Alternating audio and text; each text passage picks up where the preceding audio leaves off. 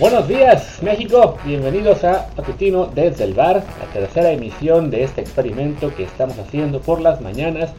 para discutir un temita que se nos haya quedado por ahí fuera del programa regular o bien que no queremos que se nos enfríe mucho. Yo soy Luis Herrera, el nombre de Palacio. Les recuerdo como siempre que si no lo han hecho ya, por favor suscríbanse a este programa. Estamos en Apple Podcasts, Amazon Music, Spotify, Stitcher, Himalaya, Castro, Overcast y muchísimas apps de podcast más. Y también recuerden que estamos haciendo los programas generales en vivo desde Twitch todos los lunes, martes y jueves a la 1 de la tarde tiempo de México. Y además hoy miércoles al tener la Champions League seguramente haremos también una emisión eh, post partido del Paris Saint Germain contra Manchester City. Así que ahí los esperamos más o menos como a las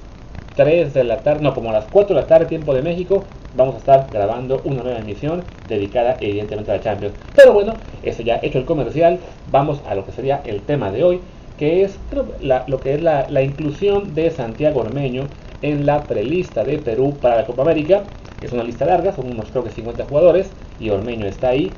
No, no garantiza que vaya a ir a la Copa América con el equipo peruano, pero sí quería bueno, comentar esto porque me llama la atención cómo México está haciendo pues básicamente cero esfuerzos por, por considerarle cuando es un delantero que ha tenido un buen rendimiento este año,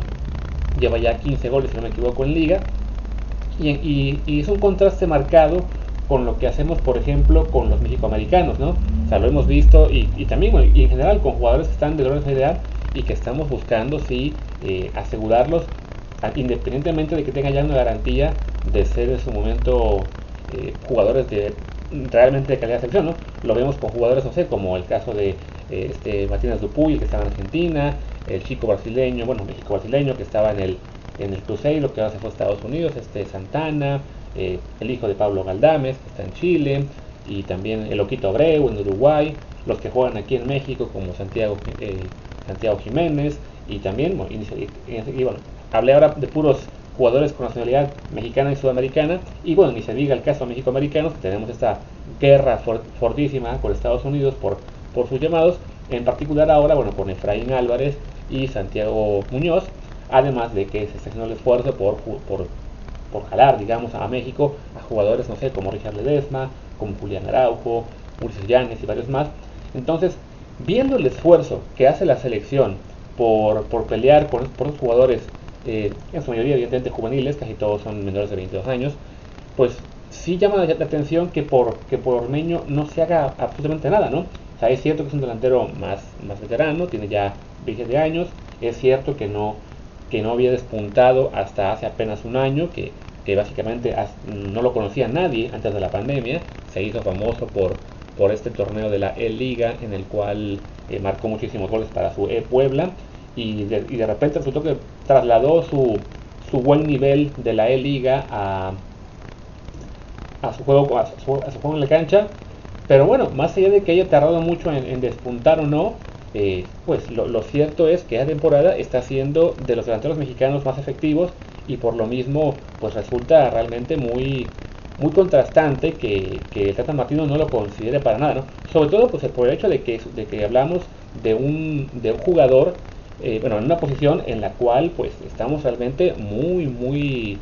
muy frágiles ahora, ¿no? Con Raúl Jiménez lesionado, que no sabemos cuándo va a regresar esa rotura de cráneo, con un Charito que también está borrado por temas, bueno, ya hablamos un poco el lunes, tanto en el matutino como, como en la tarde, y bueno, y de, fuera, pues un Pulido que en la MLS no pinta mucho, un Henry Martin que igual ha despuntado tarde, aunque no tan, no tan tarde, tan marcadamente como, como eh, y Funes Mori, que se espera, pero bueno, aún no consigue el pasaporte, entonces pues las opciones son realmente limitadas. Tenemos además la Copa Oro eh, en, el, en, el, verano junto con la Nations League.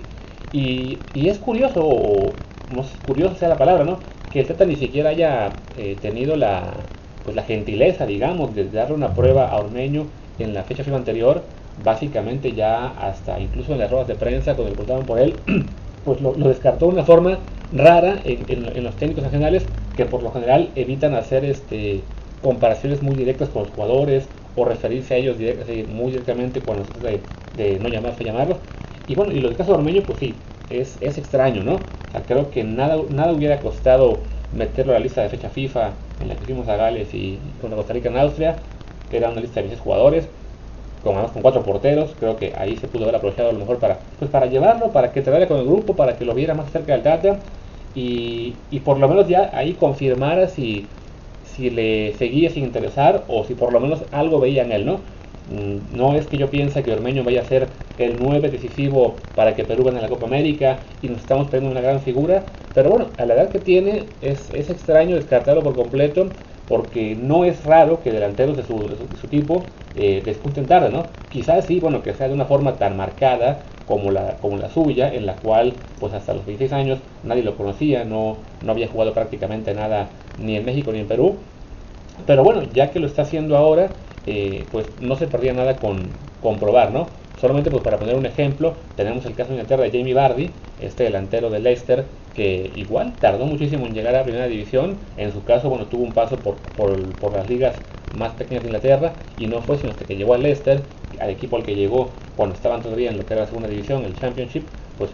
fue con ese equipo que llegó a la Premier en 2014 cuando él ya tenía 27 años, la edad que tiene Ormeño ahora, ¿no? Y no fue sino hasta la, la, la, segunda temporada que tuvo con este equipo que ya explotó como tal y que además pues, fue pieza clave para que su Leicester fuera, fuera campeón de Inglaterra. Pero bueno, hablamos de un, de un jugador que igual no estaba en el radar inglés de, a nivel selecciones hasta los 28 años y desde entonces pues ya fue convocado, lleva ya en total 26 partidos con su selección, 7 goles, o sea, no es que sea la gran figura inglesa, pero este se le consideró y hasta la, y,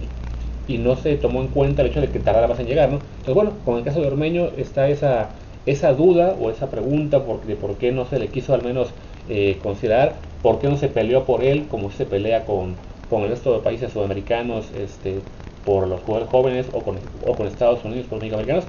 Y pues bueno, mm, todo indica que va a acabar jugando por Perú. No sé si alcance a llegar a la Copa América porque también es, es complicado que, que, se gane un puesto a la distancia sin haber hecho ninguna práctica con todavía. Pero bueno, ahí está un jugador que, que tarde o temprano, creo yo, va, va, a acabar jugando con la selección peruana. Y es una lástima que, que México no hiciera pues, ese mínimo esfuerzo que pudo haber hecho como 8 con sus jugadores. ¿no? Y pues bueno, ya dicho todo esto, creo que es suficiente por el comentario de hoy. Nos veremos al, bueno, por la tarde, les digo, en el Post Champions, ahí en Twitch, twitch.tv, diagonal Martín del Palacio, también síganme a mí, twitch.tv, diagonal Luis RHA, mi Twitter también es arroba Luis RHA y el del programa es arroba desde el barcode. Gracias y hasta el rato.